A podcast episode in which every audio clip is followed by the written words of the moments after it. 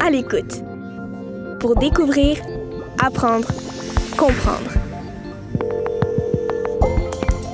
La tradition orale. Un balado en complément de l'album Les contes de Coyote, écrit par Thomas King, publié aux éditions Planète Rebelle.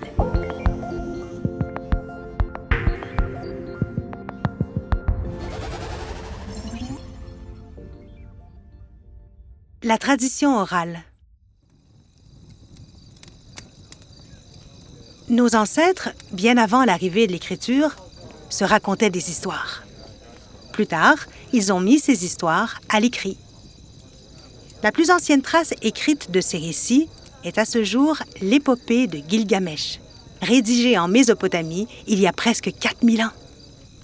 C'était la première fois qu'un récit transmis oralement était figé à l'écrit et ce moment marque le début de la littérature. Bien plus tard, au XVIIe siècle, Charles Perrault rédige Les Contes de ma mère Loi, qui inclut des histoires comme Le Petit Chaperon Rouge, Barbe Bleue, Cendrillon, La Belle au Bois dormant, Le Chat botté et tant d'autres. D'ailleurs, je suis certaine que toi aussi tu les connais, ces contes-là. Mais Charles Perrault n'a rien inventé. Il a mis à l'écrit des histoires qui existaient déjà et qui étaient transmises de bouche à oreille, de génération en génération. Très souvent, on donne beaucoup d'importance aux livres et à l'écrit, car on les considère comme plus fiables que les histoires transmises oralement. Il y a d'ailleurs une phrase très souvent utilisée pour le dire. Les paroles s'envolent, mais les écrits restent. Pourtant, il ne faut pas négliger le pouvoir de la transmission orale. Depuis des milliers d'années, la capacité des humains à se raconter des histoires et à ne pas les oublier est essentielle à la culture. On se raconte des histoires autour du feu, dans l'autobus ou même dans une salle d'attente à l'hôpital. Et quand on veut qu'une histoire se transmette, on doit se tourner vers un gardien fiable de l'oralité. Cela peut être un conteur, comme les griots d'Afrique de l'Ouest, ou un historien. Chez les communautés autochtones, ce rôle est souvent porté par les aînés, c'est-à-dire les personnes âgées. Les histoires très très anciennes, transmises de génération en génération, sont appelées des légendes. Une nation autochtone, la nation Innu, donne le nom de Atanukan et Tipachimun à ces histoires. Atanukan, c'est ainsi que les Inuits désignent les récits transmis aux humains par d'autres êtres vivants, comme les animaux. Ce sont des histoires de fondation du monde, des récits qui expliquent pourquoi les choses sont comme elles sont. Elles nous guident en nous enseignant de bonnes valeurs. Pourquoi la terre, la mer ou les arbres existent, ou pourquoi il ne faut pas voler, pourquoi il faut partager la nourriture, respecter notre relation avec le monde des animaux et des végétaux, par exemple? Tipachimun, ce sont des histoires vécues. Elles s'appuient sur des faits réels, mais la magie de l'histoire s'amplifie à chaque nouveau racontage.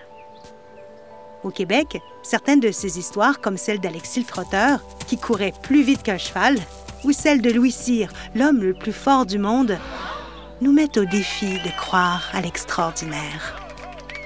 Certaines légendes sont transformées par le jeu du téléphone. Elles gardent une base commune, mais des détails sont changés par le conteur. Ainsi, chaque région peut avoir sa version d'une même histoire. Dans les légendes autochtones du Canada, un phénomène semblable se produit avec le personnage du trickster, nommé en français le fripon, le farceur ou encore le filou. Ce personnage rusé est un joueur de tours.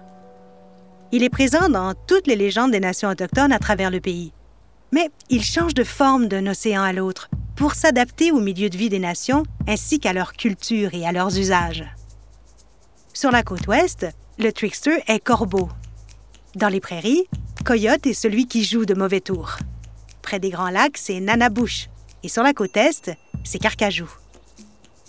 Ils sèment le trouble, mais par le fait même, ils créent des choses importantes. Ils ne sont jamais complètement mauvais ou complètement bons. Par exemple, Corbeau essaie de voler la lumière d'une boîte de bois, mais il l'échappe et éclaire ainsi le monde. Si Coyote hurle si fort la nuit, c'est parce qu'il veille sur la lune. Dans une autre histoire, Coyote veut s'envoler comme l'aigle, mais il tombe d'une gigantesque montagne et il meurt. Quand il revient à la vie, il ne se souvient ni de sa mort ni de la douleur. De sa mésaventure, il ne garde qu'une trace blanche sur sa fourrure. Il y a aussi Nana Bush, qui se dispute avec le castor géant. De cette dispute naissent les 30 000 îles des Grands Lacs de l'Ontario.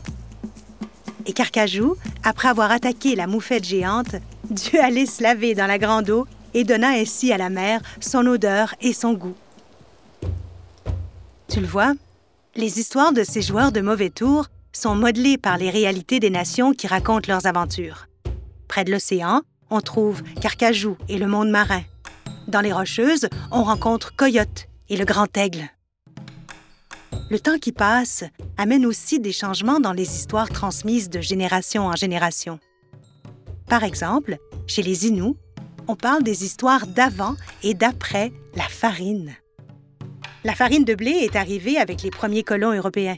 Ainsi, les histoires ont commencé à changer pour inclure des éléments nouveaux comme les fusils, les chaudrons de métal et les tentes de tissu. Savais-tu qu'on trouve des filous, des tricksters dans d'autres cultures? Par exemple, il y a Anansi sur le continent africain. Loki, le frère de Thor chez les Vikings, ou le chaboté en Europe. T'en connais peut-être d'autres. Au 20e siècle, avec l'arrivée de la radio, de la télévision et du cinéma, la transmission orale s'est transformée. Certaines histoires anciennes sont reprises de nos jours sous forme de séries télévisées ou de films. Mais le rôle des conteurs ne s'est pas perdu. Certaines nouvelles histoires seront peut-être un jour les légendes du futur. Qui sait si dans 4000 ans, Star Wars ne sera pas raconté de génération en génération comme d'anciennes légendes?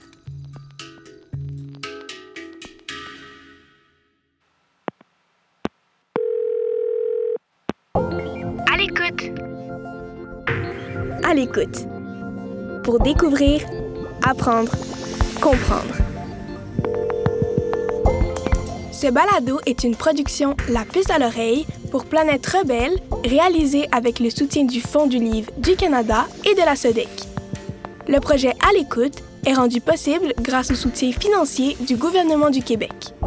Un texte de Mélissa Molène-Dupuis avec la voix de Dominique Pétain.